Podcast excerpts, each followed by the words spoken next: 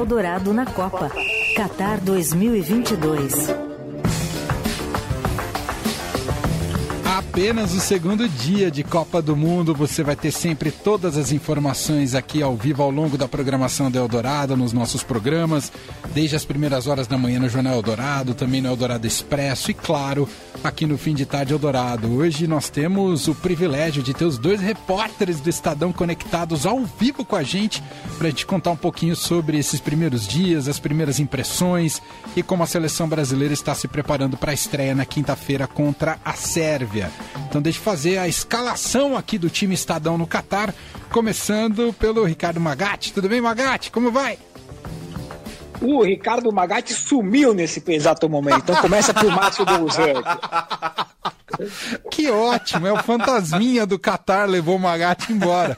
Então, você podia fazer a voz do Magatti, Douzan. Tudo bem, Douzan? Seja bem-vindo. Eu vou bem. E, ó, alta sonzeira vocês colocaram agora aqui antes de, do pessoal entrar no ar aqui, ó. Pô, país de Gales representado na Rádio Dourado, respeitei, respeitei. Pois é, e é cantado em galês. Ninguém nunca conseguiu mandar um, como é que chama, uma dublagem para cá. É difícil. É difícil, sabe? Vamos, mas enfim, só é o Dourado para achar música galês boa pra gente colocar aqui na, na nossa programação. Tô brincando, ó, a gente. Ó, Ricardo ah. Magatti apareceu no recinto. Magatti, achei que o fantasminha do Qatar tinha te levado embora, meu cara. Tudo bem? Seja bem-vindo. Tudo certo. aí. Não, aquele fantasma ali é muito carismático, né? Ele não é um fuleco, mas tem seu valor. Gente boa. Aliás, na abertura ontem foi legal aquele desfile dos bonecões, dos mascotes. Um dos mais simpáticos, inclusive, era o dos Estados Unidos, lá de 94, o Striker. Não sei o que, que vocês acharam. É, você pode criticar o é, o país, a estratégia, o soft power, todas essas coisas aí, a violação dos direitos humanos. Mas a estética da coisa foi legal, né? A abertura foi bem. achei bem legal também. A mistura de cores lá. Pô, os caras resgataram a Shakira, as músicas das Copas anteriores. Achei eles mandaram bem na abertura. Muito bom. É isso, estamos com os dois ao vivo, Magatti e Douzan, diretamente do Catar. Vocês já estão completamente ambientados, Douzan, ainda descobrindo as regras, como é que tem que agir? Eu vi que você já, andou, já fez vídeo sobre o metrô, Douzan.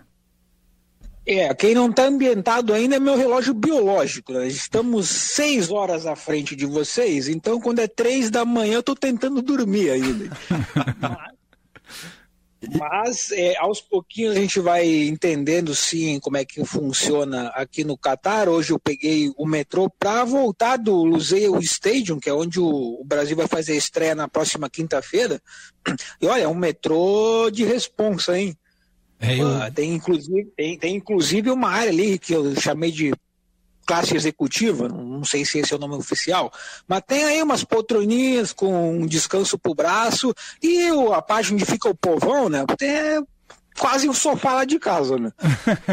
por, por hora, na, durante a Copa do Mundo é totalmente free, 0800. Depois da Copa não sabemos como será para a população em geral, mas nesse momento quem quiser circular pelo Catar de transporte público não paga nada.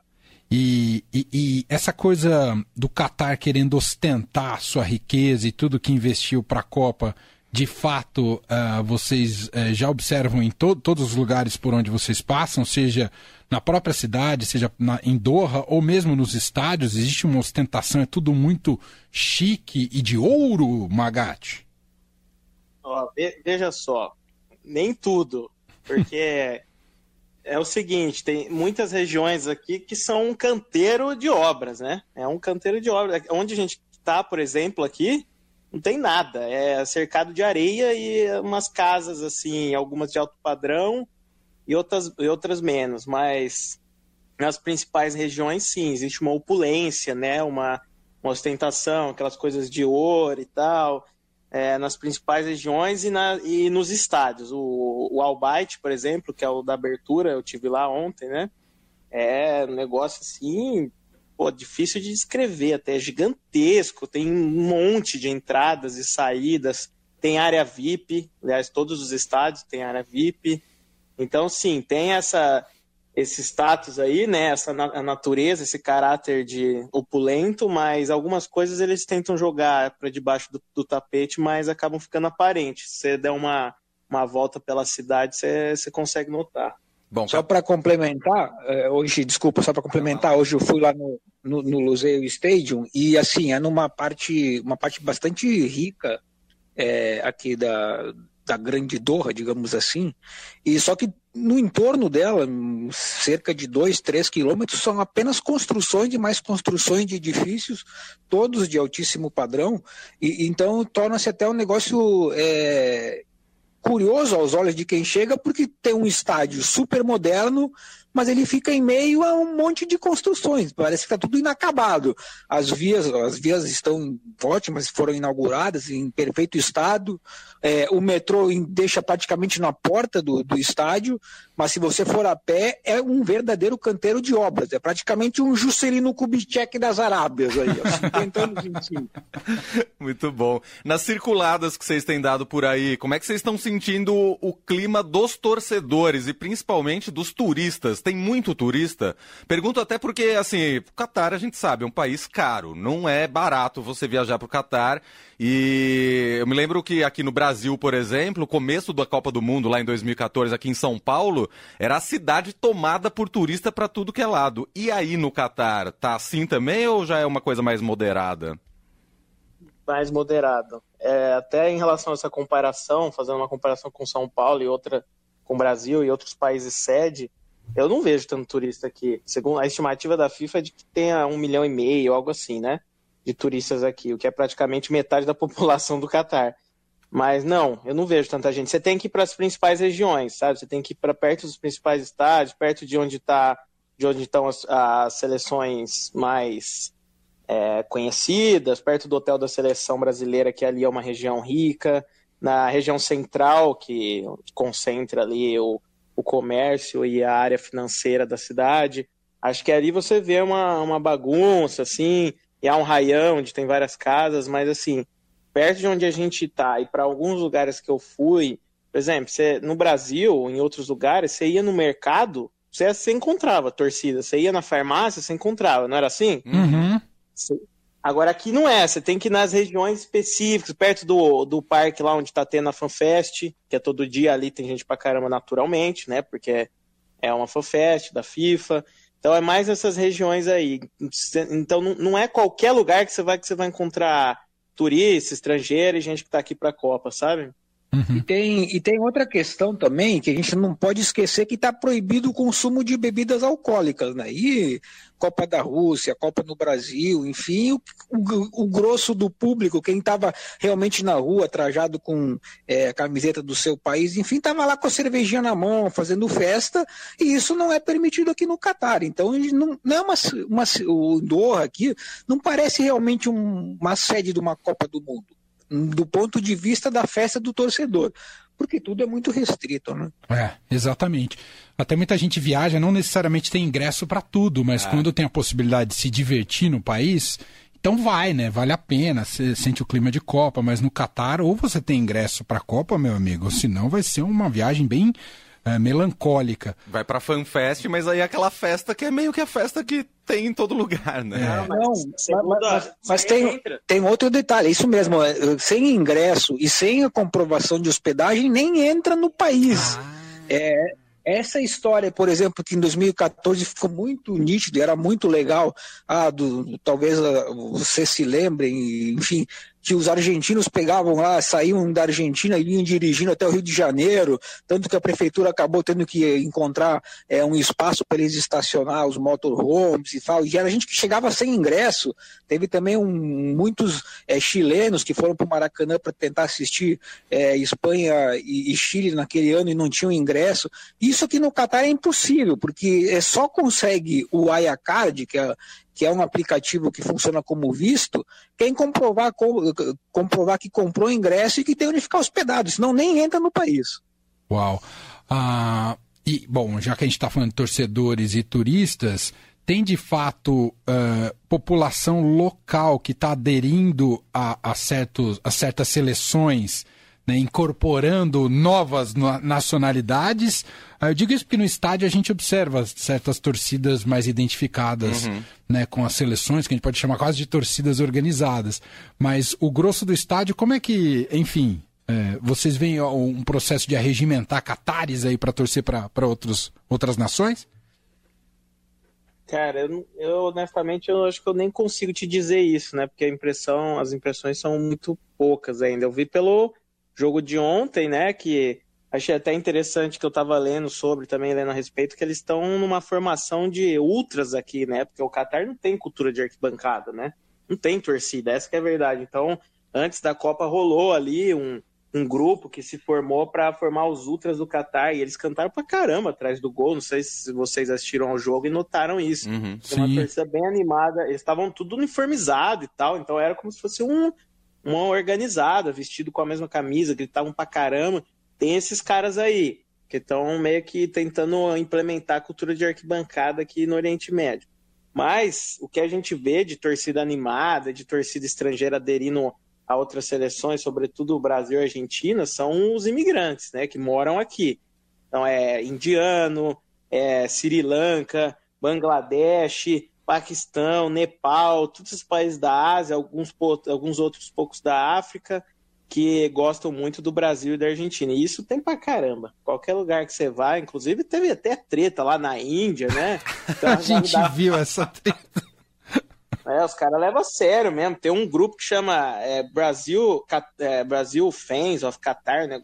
algo assim, que eles têm carteirinha em tudo, sabe? É um grupo organizado, tem mais de 10 anos já que em suma eles são eles têm maioria de indianos, mas tem desses outros países que eu falei também que amam o Brasil, torcem pela, pela seleção brasileira e se juntaram, eles moram tudo aqui no Catar, né? Mas se juntaram, criaram esse grupo desde que souberam que o Catar seria sede, e esse grupo arregimentou uma galera, tipo, tem gente pra caramba, sabe? Tem um monte de seguidor nas redes sociais, então se dá para apontar alguém, algum torcedor que mais, alguma seleção que mais junta a torcida estrangeira é o Brasil. Que legal. Bom, isso você já dá um gancho importante para a gente falar sobre a preparação da seleção brasileira para a estreia da Copa nesta quinta-feira contra a Sérvia. Quais são as novidades? Como é que foi o dia de hoje, essa segunda-feira? Aquele foi o basicão, treinos, uh, alguma novidade em relação ao time que vai estrear na quinta? Foi o, o basicão da CBF. 20 minutos a imprensa assistindo os jogadores correndo e batendo bola no meio do campo. Aí, quando chegou a hora do Tite distribuir os coletes, todo mundo saiu, que ninguém pode assistir. É, mas vamos lá, a gente tem um indicativo do time que deve ir a campo na quinta-feira. Qual é que é o problema desse indicativo? Vocês têm ideia de qual é a dúvida principal do Adenor Leonardo Bach, o popular Tite? Eu acho que fica entre utilizar um volante ou mais um atacante, é isso, Duzan? É isso. E se a gente transformar volante e atacante em Vinícius Júnior e Fred, o que, que vocês acham? Ah, mas não tem nem dúvida? comparação, né? De é, o Deus, Fred né? é um bom jogador, mas pelo não dá para deixar o Vinícius Júnior fora da estreia da Copa, Duzan. Então, os jornalistas espanhóis, especificamente, usaram exatamente a mesma força de expressão que você, é, inclusive a, a, a, mesma revolta que você, e fizeram inclusive uma enquete ontem entre jornalistas, mas será mesmo que o Tite vai deixar o Vini Júnior no banco? Olha, conhecendo o Tite, eu acho que existe sim essa possibilidade. Vamos lá. É, primeiro, porque, como ele bem disse na convocação da seleção brasileira, quando anunciaram o nome de Daniel Alves, 39 anos, é, ele não está lá para agradar o Twitter ou redes sociais, ele está lá para ganhar o jogo pela seleção. Ok. É, segundo, o Tite é um. palavra que é quase um mantra de Tite é equilíbrio. E o Tite ele tem uma certa preocupação e totalmente compreensível, porque a Sérvia não é nenhum time bobo, né? A Sérvia tem um futebol, sempre teve um futebol é, bastante interessante, é um time é, sempre foi muito técnico, tem atacantes altos e que jogam, enfim, em grandes ligas, e é uma estreia de Copa do Mundo. A gente sempre tem é, essa questão de ah, a perna um pouco pesa, tem um nervosismo, E acrescente-se a isso o fato de que a última vez que o Brasil enfrentou a Sérvia foi na terceira rodada da Copa do Mundo de 2018, quase quatro anos e meio. Então, tipo, talvez o, talvez o Tite possa sim, por mais absurdo que possa parecer em nome, em, quando a gente fala em nomes, é, optar pelo Fred em vez do Vinícius Júnior, mas a gente não pode esquecer, e o, e o Magatti falou, abordou isso mais cedo, a gente não pode esquecer que o Vinícius Júnior foi o melhor brasileiro no prêmio da FIFA, né? Ele ficou na oitava posição, sendo que deveria ter ficado pelo menos em quarto. E aí tu coloca principal jogador é, aos olhos da FIFA do Brasil na temporada é, no banco de reserva no Mestre da Copa do Mundo vai soar muito estranho. É, mas enfim, é uma possibilidade que se desenha e que a gente por hora não tem essa confirmação, porque os treinos são fechados, os jogadores é, não abrem, não dão qualquer indicativo. Talvez o Tite acabe revelando isso na quarta-feira, quando tiver é, a entrevista oficial é, antes do, da estreia, ou senão a gente vai ter que esperar é, a bola rolar na quinta-feira para saber se vai haver essa heresia. Mas lembrando que Fred, o volante Fred, tem pedigree porque ele jogou no Esporte Clube Internacional. Realmente é um critério que precisa ser levado a sério.